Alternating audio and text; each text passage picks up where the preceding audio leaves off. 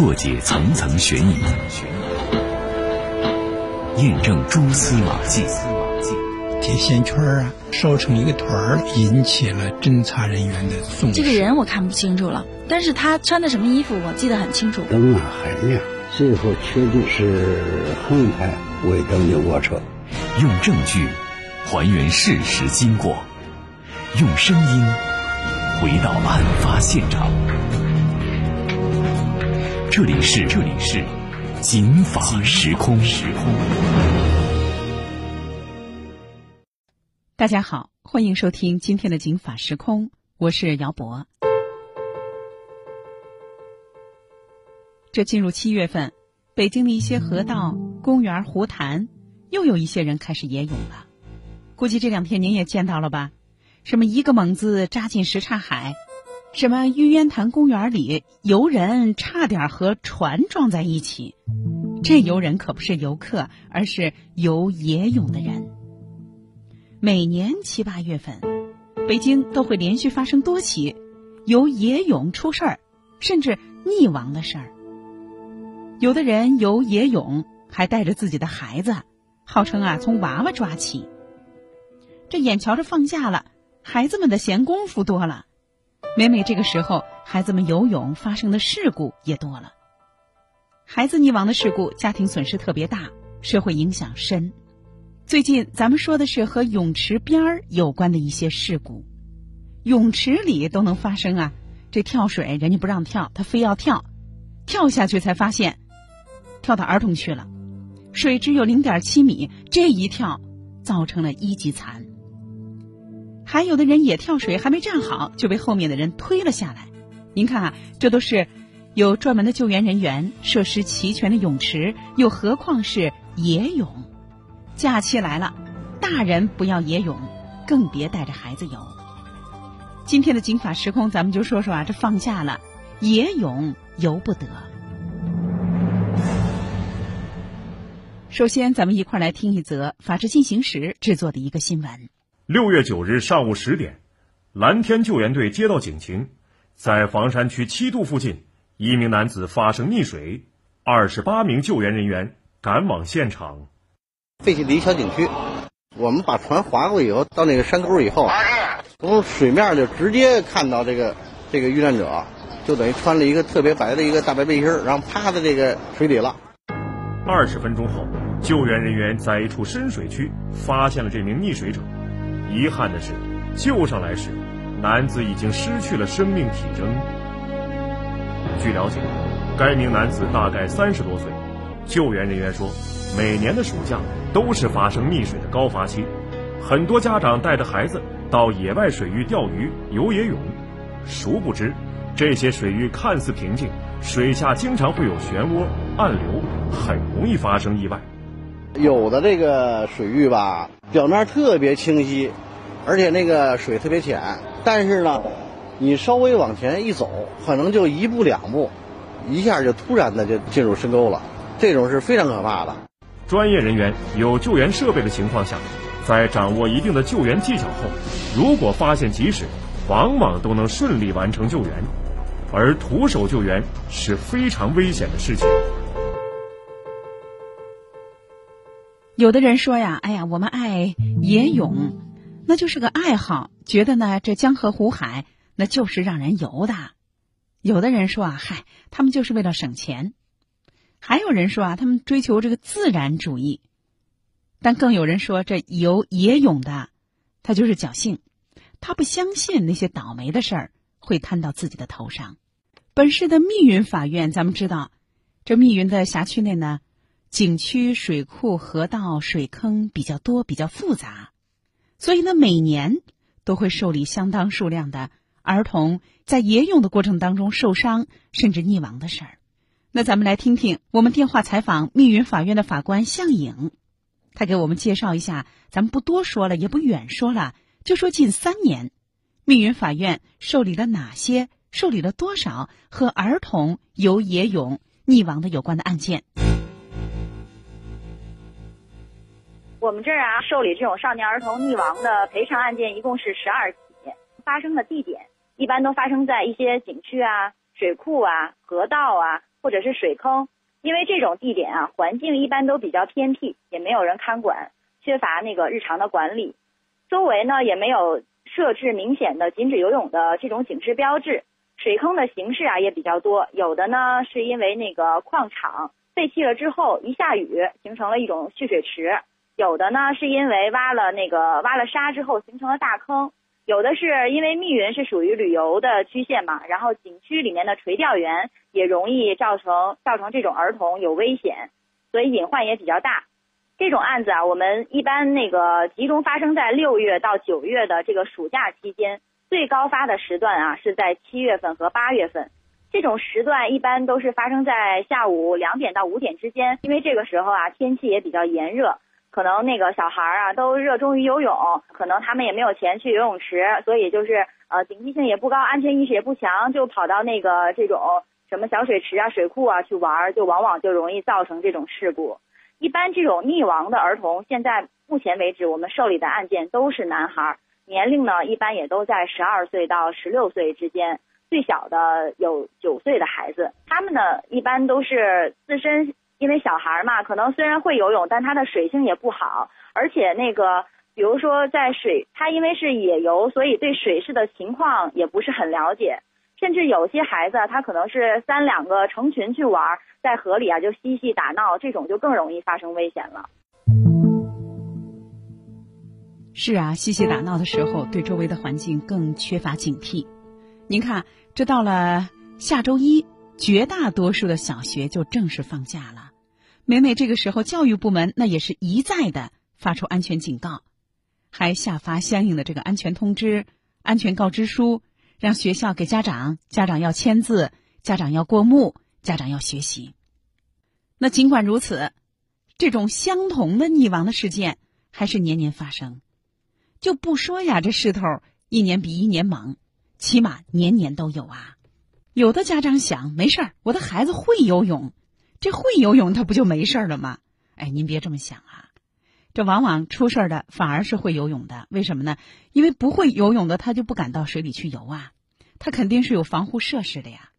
最重要的是，即便是会游泳了，那您孩子接近的是危险水域，那就容易溺亡啊。避免儿童接近危险水域，预防溺水，这是一个公民健康素质的一个基本要求。溺水，咱们知道，这游泳或者是失足落水发生了严重的伤害，而且是我们国家一到十四岁儿童遭受的溺外伤害的最大的原因。教育部呢曾经的通报啊，说全国呢在二零一八年的时候夏天啊，同一天。发生了三起孩子溺亡的事故，所以您看，每每这个时候，教育部都会指出，说呀，在周末、节假日放假后，在农村地区，在无人看管的江河、池塘等野外水域，在孩子们自行结伴或者游玩的时候，一定要注意不要游野泳。那有的孩子呀，他就是被家长带着。家长游野泳，他也游，这还真是言传身教啊！特别不好的一个带头作用。即便是没有家长带，您说咱们这美美，这通惠河、龙潭湖，哎，包括呀这颐和园、圆明园，这附近凡是有水的地方，这深水区、浅水区，哎呀，我是没少见到啊。特别是老年的人啊，老先生，穿的特别少，衣服就脱在河边，拿一瓶水。拿一个玻璃瓶就下去游泳了，可以说啊，给周围的小年轻、小孩子，这就有一个特别不好的一个误导。水务局监察大队的一位姓汪的负责人就告诉我们说，成年人游野泳啊，对孩子确实是一个特别不好的示范。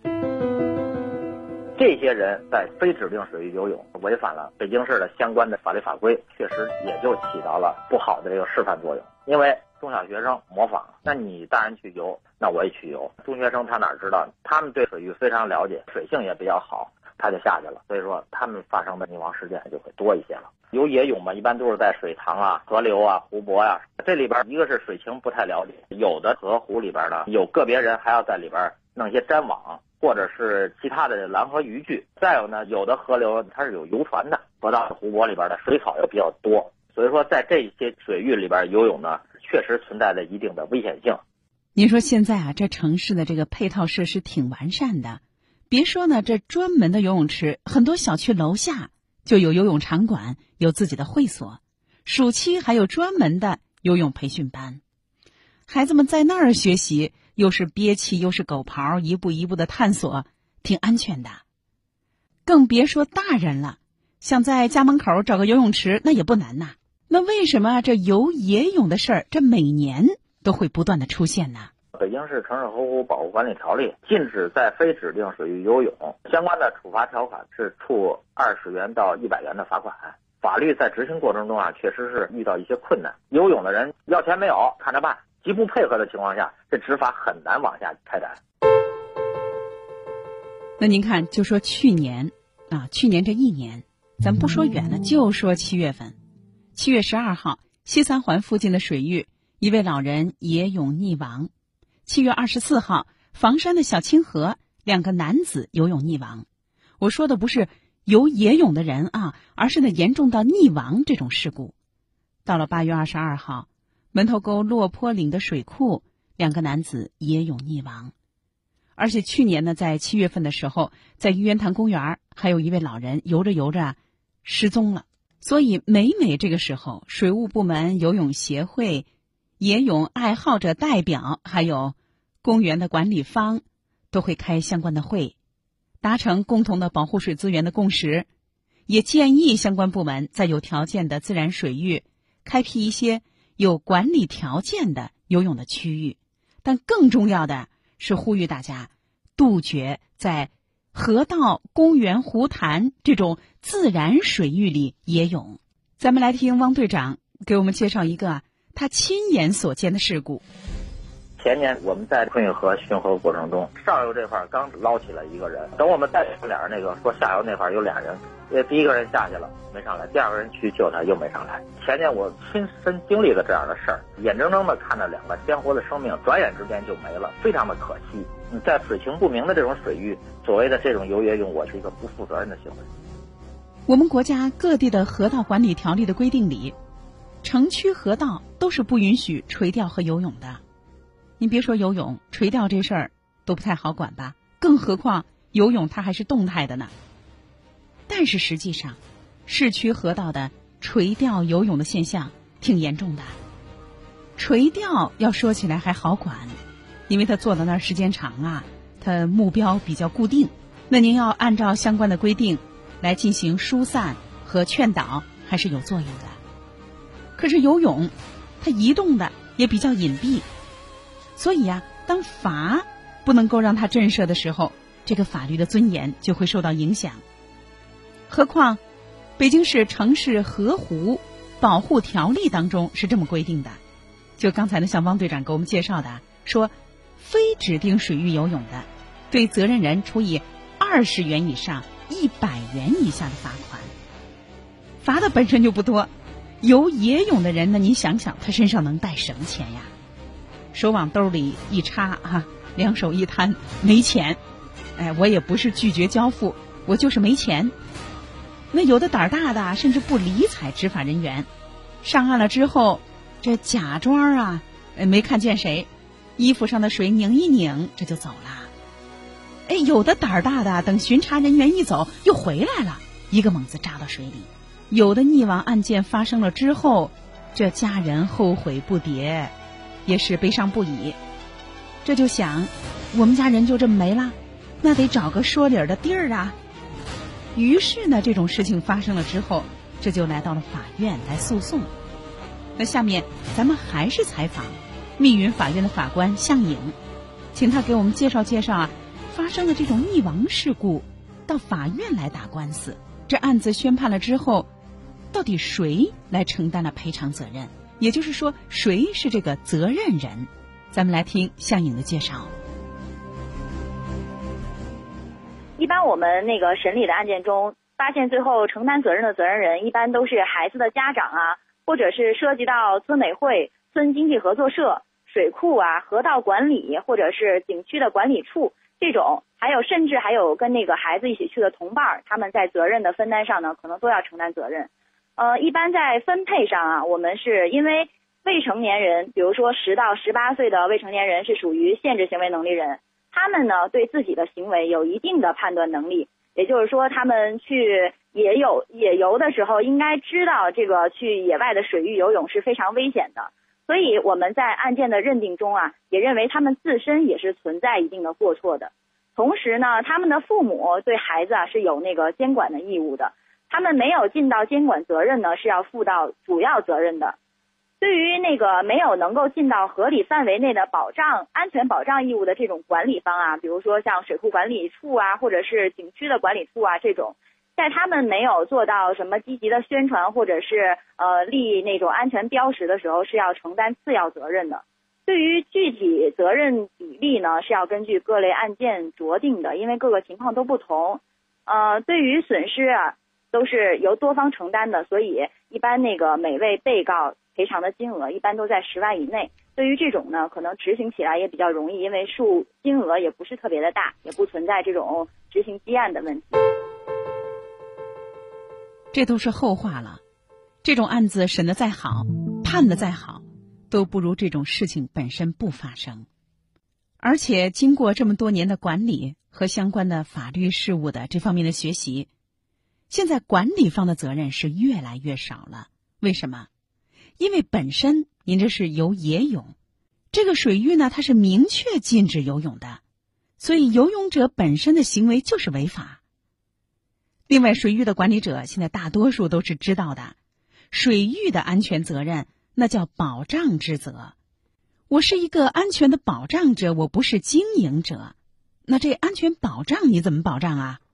我在我的水域上，我要设置警示性的标志，告诉大家这个水域呢是不允许游泳的。只要我说到了这个话，那有野泳人发生意外，那就是自己的过错导致的。发生了溺亡，责任几乎完全是当事人自己的。所以现在呢，随着经营者或者是保障方的这个安全意识和法律意识越来越强，这种安全保障义务也是尽的越来越到位。那再有什么事儿造成了损害，那基本上就是自己的事儿了。可是您听向颖法官给我们说啊，就近三年密云法院呢审理的和孩子溺亡有关的这十二个案子当中。还是有相关的这个呃责任方，比如说呃这一块区域的经营者、管理者，特别是管理者被判负了法律责任。那大伙儿说啊，那这些管理方到底有什么法律责任呀？咱们来听向颖法官给我们详细说说。他们这种第三方呢，是对这些孩子有合理范围内安全保障的义务。也就是说，你管我们简单点说，也就是这块水域归你管，你就得尽到一些义务。你对他，比如说你要竖一些安全的标识啊，或者是做一些安全的这种意识的宣传呀，或者是有围护栏，或者是再或者是可能你请专职人员进行对这片水域进行看护，或者有救护的人员之类的，是有这种义务。那您想，您游野泳，那可不是公共的游泳区域啊。那相关的水库河道的管理者，哪有什么专职的这个救援呀、医疗啊这一类的人员和岗位？那是不可能的。所以天然水域才禁止野泳。所以您看，刚才向勇法官介绍那些案件当中，这个河道啊、水库一方被判决赔偿的有很少。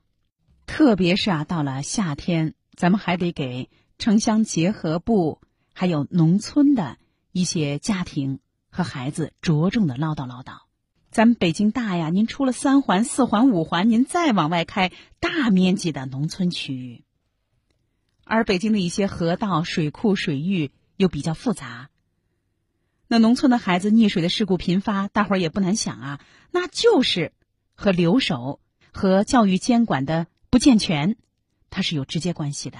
当然了，也不是绝对啊，但是总体来说。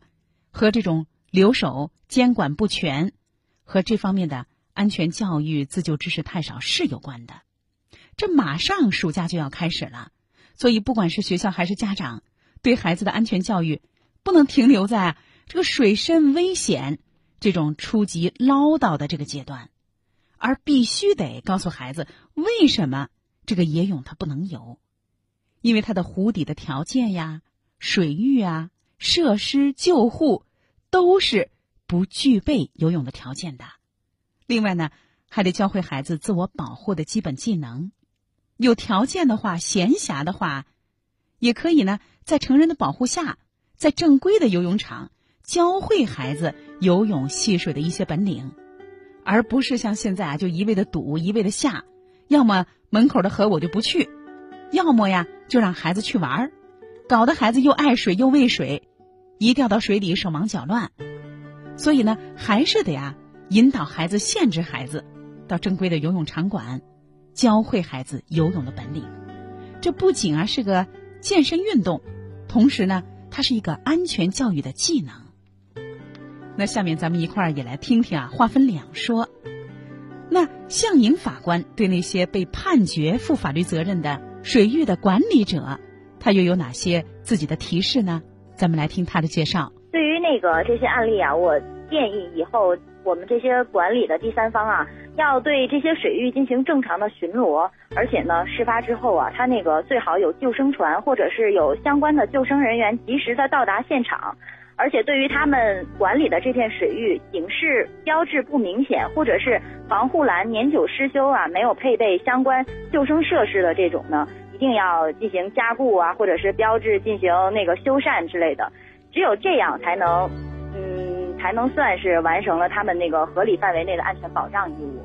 就在七月十一号，教育部基础教育司向全国的中小学校都发放了这样一个致全国中小学生家长的一封信，其中对孩子们提出了六不：不私自下水游泳，不擅自和他人结伴游泳，不在没有家长或者教师带领的情况下游泳，不到没有安全设施、没有救援人员的水域游泳，不到不熟悉的水域游泳。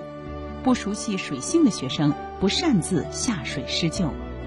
同时，教育部基础教育司还提醒家长，要教育孩子，遇到同伴溺水时，避免手拉手盲目施救，要立即寻求成人帮助。所以，让我们用教育部基础教育司这样一封致全国中小学生家长的一封信的最后一句话，来作为我们节目的结束语：孩子安危。关系家庭幸福、祖国未来是全社会的责任。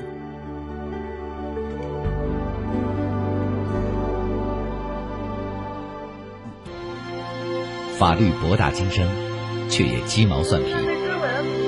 看似白纸黑字，实则如影随形。共同债务到底是什么意思？如何让法律给您的生活带来更多的平安和保障？现在起。